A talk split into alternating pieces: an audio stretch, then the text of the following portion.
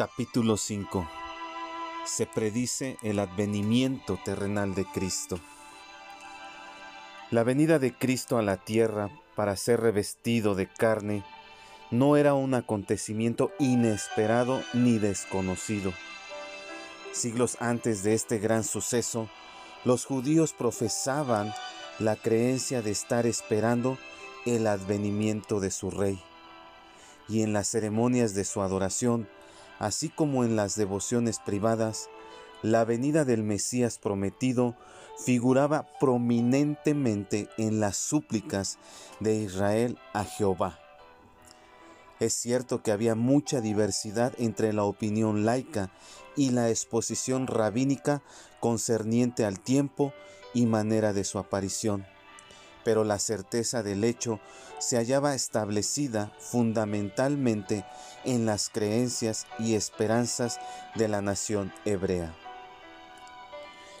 Los anales que conocemos como los libros del Antiguo Testamento, junto con otros escritos inspirados, en un tiempo considerados auténticos, pero excluidos de recopilaciones posteriores por no ser estrictamente canónicos, existían entre los hebreos no sólo al tiempo del nacimiento de Cristo, sino desde mucho antes. El origen de estas escrituras se halla en la proclamación de la ley por conducto de Moisés, que también la escribió y entregó a la custodia oficial de los sacerdotes, con el mandamiento expreso de que se leyera en las asambleas del pueblo en ocasiones especiales. Con el transcurso de los siglos se añadieron a estos primeros escritos las declaraciones de profetas divinamente comisionados, los anales de cronistas designados y los cánticos de poetas inspirados, de modo que en los días del ministerio de nuestro Señor, los judíos poseían una importante recopilación de escritos que ellos aceptaban y reverenciaban como autorizados. Estos anales, así como otras escrituras que los antiguos israelitas poseían, abundan en predicciones y promesas referentes al advenimiento terrenal del Mesías. El patriarca de la raza humana, Adán, se regocijó por la certeza del ministerio señalado del Salvador, mediante cuya aceptación él, el transgresor, podría lograr la redención. En la promesa de Dios, pronunciada a raíz de la caída, se hace breve mención del plan de salvación, cuyo autor es Jesucristo, en el cual se dice que aun cuando el diablo, representado por la serpiente en el, Edén, tuviera el poder para herir el calcañar de la posteridad de Adán. La fuerza para herir la cabeza del adversario vendría por conducto de la descendencia de la mujer. Es significativo que por medio de la posteridad de la mujer se iba a realizar esta promesa de la victoria final sobre el pecado y su efecto inevitable, la muerte, ambos traídos al mundo a causa de Satanás, el enemigo mortal del género humano. Observemos que no se extendió la promesa al hombre en forma particular, ni a la pareja. El único caso en que una mujer ha concebido sin conocer varón en la carne fue el nacimiento de Jesús el Cristo, hijo terrenal de una madre mortal, engendrado por un Padre inmortal. Él es el unigénito del Padre eterno en la carne y nació de mujer. Por medio de las escrituras, aparte de las que están incorporadas en el Antiguo Testamento, nos enteramos con mayor claridad de las revelaciones que Dios otorgó a Adán sobre la venida del Redentor. Como resultado natural e inevitable de su desobediencia, Adán perdió el alto privilegio del cual previamente había podido disfrutar, el de una asociación directa y personal con su Dios. No obstante, un ángel del Señor lo visitó en su estado caído y le reveló el plan de redención. Y pasados muchos días, un ángel del Señor se apareció a Adán y le dijo, ¿por qué ofreces sacrificios al Señor? Y Adán le contestó, no sé, sino que el Señor me lo mandó. Entonces el ángel le habló diciendo, esto es a semejanza del sacrificio del unigénito del Padre, lleno de gracia y de verdad. Por consiguiente, harás cuanto hicieres en el nombre del Hijo, y te arrepentirás e invocarás a Dios en el nombre del Hijo para siempre jamás.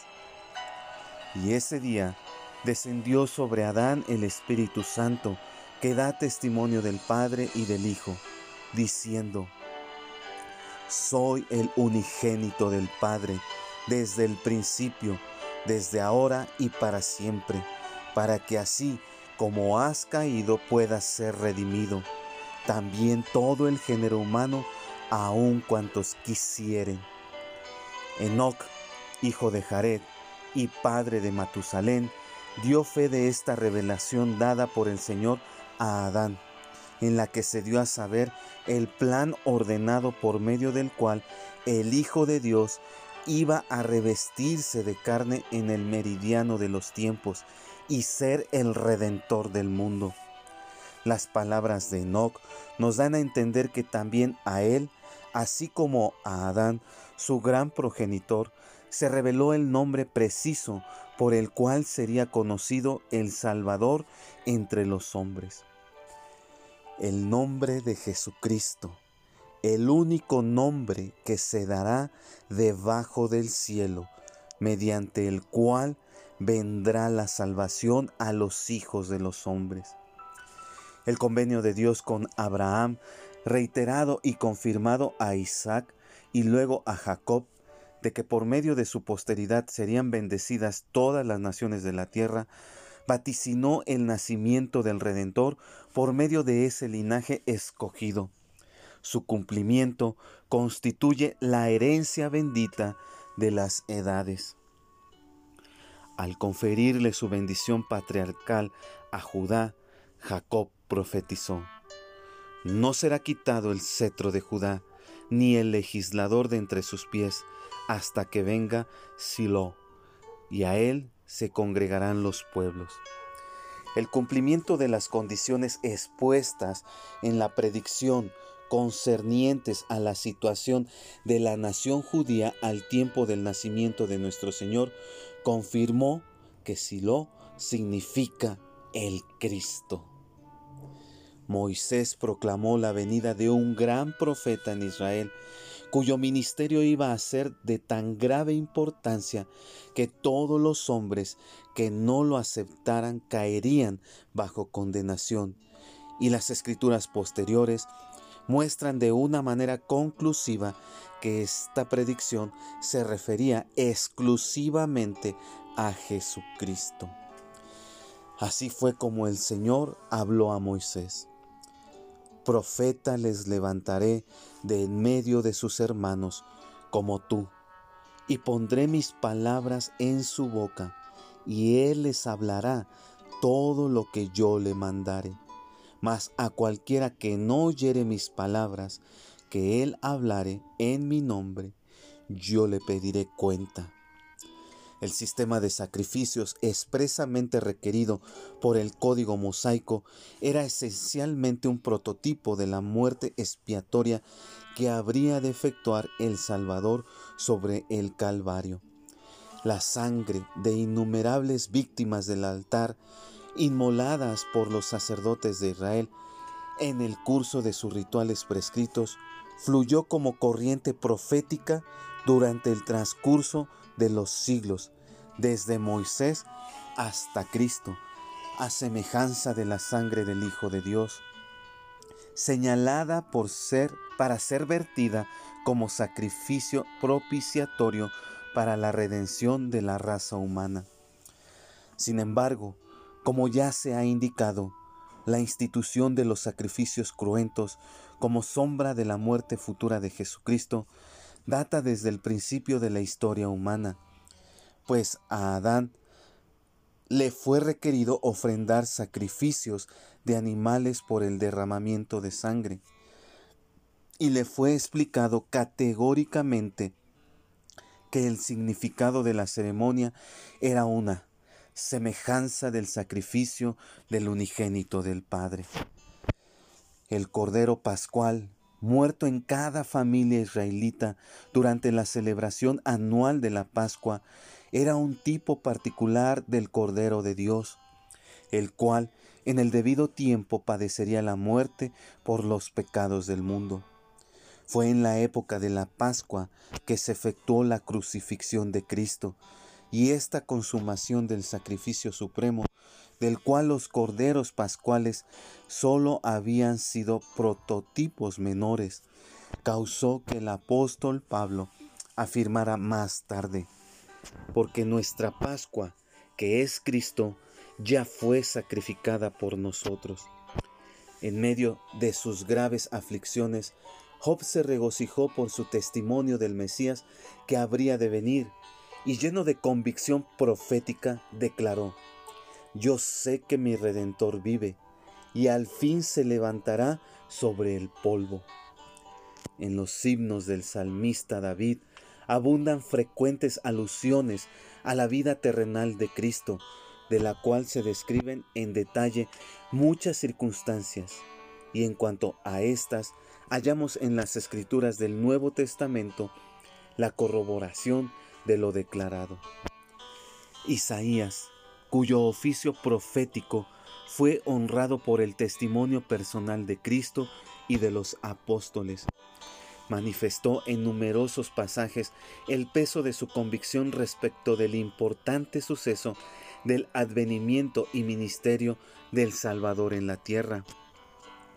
Con la fuerza de la revelación directa, habló de la maternidad divina de la Virgen, de la cual habría de nacer Emanuel. Y más de siete siglos después, el ángel del Señor reiteró su predicción.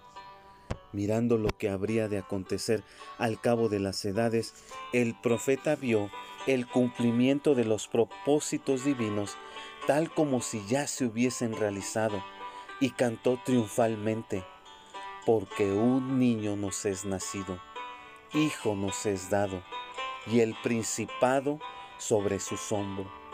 Y se llamará su nombre admirable, consejero, Dios fuerte, Padre eterno, príncipe de paz. Lo dilatado de su imperio y la paz no tendrán límite sobre el trono de David y sobre su reino, disponiéndolo y confirmándolo en juicio y en justicia desde ahora y para siempre.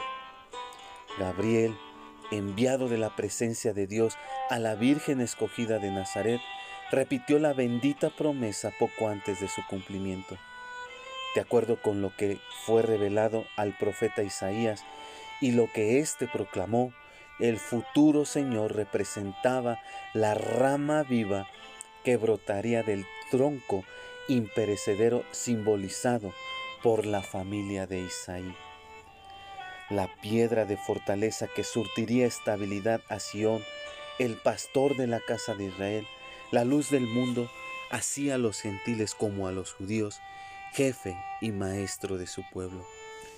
Esta misma voz inspirada predijo al precursor que clamaría en el desierto. Preparad camino a Jehová, enderezad calzada en la soledad a nuestro Dios. A Isaías le fue permitido leer los anales de lo futuro y en lo concerniente a muchas situaciones particulares relacionadas con la vida humilde y muerte expiatoria del Mesías. Y el profeta vio en él a uno que sería despreciado y desechado entre los hombres, un varón de dolores, experimentado en quebrantos, uno que sería herido y molido por las transgresiones de la raza humana, y a quien sería imputado el castigo de las iniquidades de todos nosotros, un sacrificio paciente y dispuesto, mudo en la aflicción, como cordero que es llevado al matadero con igual certeza profética fue declarada la muerte del Señor entre pecadores y su sepultura en la tumba de los ricos. A Jeremías vino con toda claridad la palabra del Señor, anunciando el advenimiento cierto del rey, por medio del cual se aseguraría el rescate de Judá y de Israel, el príncipe de la casa de David, por medio de quien habría de realizarse la promesa divina otorgada al hijo de Isaí. Bajo la influencia del mismo espíritu profetizaron Ezequiel, Osias y Miqueas. En medio de sus profecías fatídicas, Zacarías prorrumpe en acción de gracias y alabanzas, en alegre apóstrofe, al ver en visión la sublimidad sencilla de la entrada triunfal del rey en la ciudad de David. Entonces el profeta lamenta el llanto de la nación afligida que, como se había previsto, traspasaría al Salvador del género humano aún hasta la muerte, y declara que cuando su propio pueblo, agobiado por el pesar, le pregunte, ¿qué heridas son estas en tus manos? Y él responderá, con ellas fui herido en casa de mis amigos. Y aún se predijo como si fuera en parábola la cantidad precisa que habría de pagarse por la traición del Cristo. El testimonio del Señor resucitado convierte en incontrovertible el hecho de que estas afirmaciones de los profetas del Antiguo Testamento se referían a Jesucristo y a Él únicamente. A los apóstoles que se hallaban reunidos, Él dijo, Estas son las palabras que os hablé, estando aún con vosotros, que era necesario que se cumpliese todo lo que está escrito de mí en la ley de Moisés, en los profetas y en los salmos. Entonces les abrió el entendimiento para que comprendiesen las escrituras y les dijo, así está escrito, y así fue necesario que el Cristo padeciese y resucitase de los muertos al tercer día. Juan el Bautista cuyo ministerio precedió inmediatamente el de Cristo, proclamó la venida de uno más poderoso que él, uno que bautizaría con el Espíritu Santo, y categóricamente declaró que Jesús de Nazaret era el Hijo de Dios, el Cordero que tomaría sobre sí la carga de los pecados del mundo. Las predicciones hasta aquí citadas sobre la vida, ministerio y muerte del Señor Jesús son las palabras de los profetas que, con excepción de Adán y Enoch, vivieron y murieron en el hemisferio oriental. Todos, salvo Juan el Bautista, son de la época del Antiguo Testamento y este contemporáneo del Cristo en la carne figura en los primeros capítulos de los Evangelios. Es importante saber que las escrituras del hemisferio occidental en igual manera declaran explícitamente esta gran verdad de que el Hijo de Dios nacería en la carne. El libro de Mormón contiene la historia de una colonia de israelitas de la tribu de José, que salieron de Jerusalén 600 años antes del nacimiento de Cristo, durante el reinado de Sedequías, rey de Judá, en vísperas de la conquista de Judea por Nabucodonosor y la inauguración del cautiverio babilónico.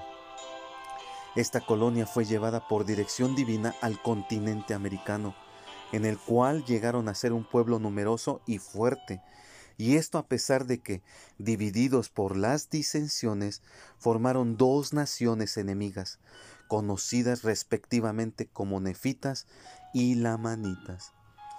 Mientras aquellos fomentaron las artes de la industria y la cultura y escribieron unos anales en los que incorporaron su historia y escrituras, estos se volvieron degenerados y viles.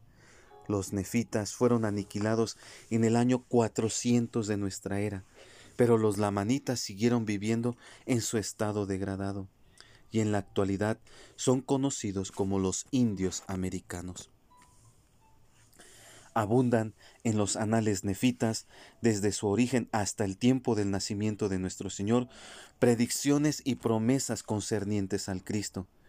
Y a esta historia sigue una relación de la visita real del Salvador resucitado entre los nefitas, así como del establecimiento de su iglesia entre ellos.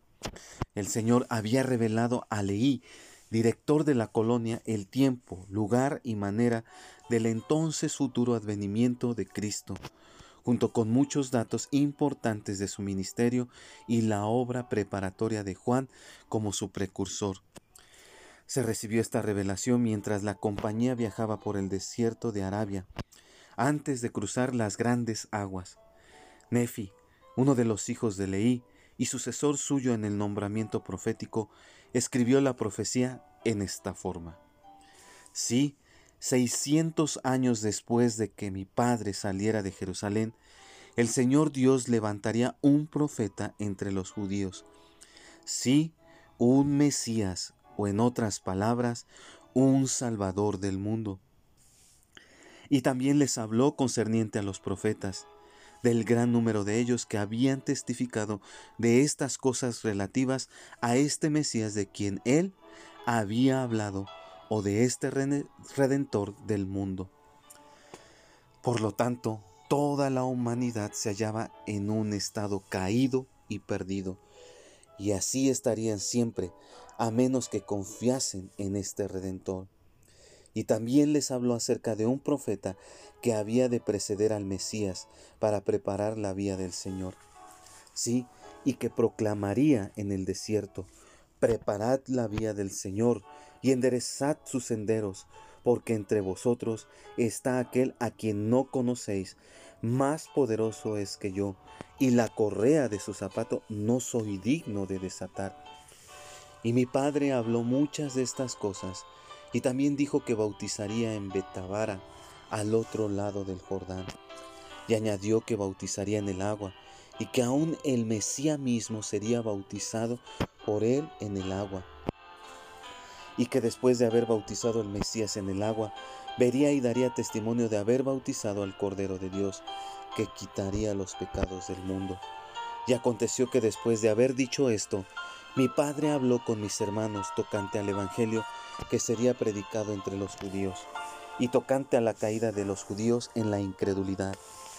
Y luego que hubiesen matado al Mesías que había de venir, sí, después de haberlo matado, resucitaría de entre los muertos y se manifestaría a los gentiles por medio del Espíritu Santo.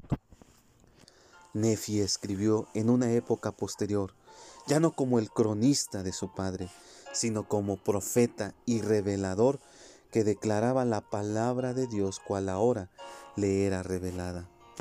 Le fue permitido ver en visión y declarar a su pueblo las circunstancias del nacimiento del Mesías, su bautismo por Juan y el ministerio del Espíritu Santo con el signo acompañante de la paloma.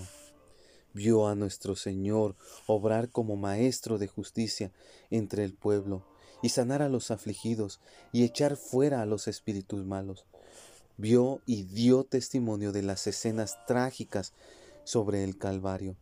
Presenció y predijo el nombramiento de los doce escogidos, los apóstoles del Cordero porque así los llamó el ángel que le manifestó la visión.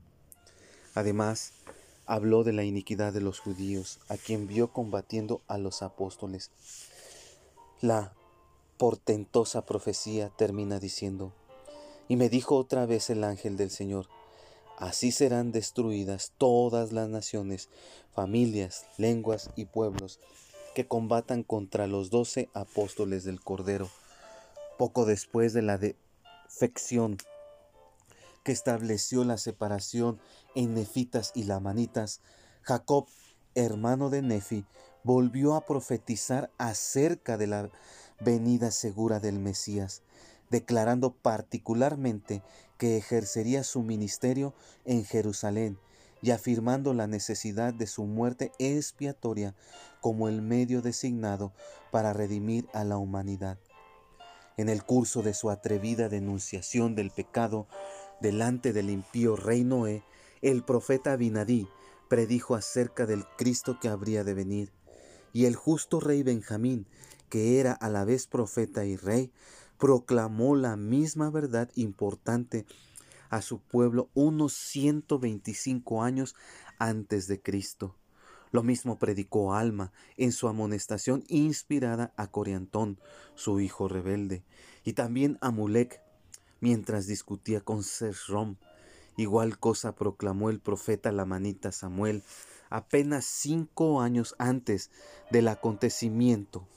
Además, enumeró las señas por medio de las cuales se daría a conocer al pueblo del mundo occidental el nacimiento de Jesús en Judea. Sus palabras fueron, He aquí, os doy una señal, porque han de pasar cinco años más, y he aquí, entonces vendrá el Hijo de Dios para redimir a todos los que creyeren en su nombre.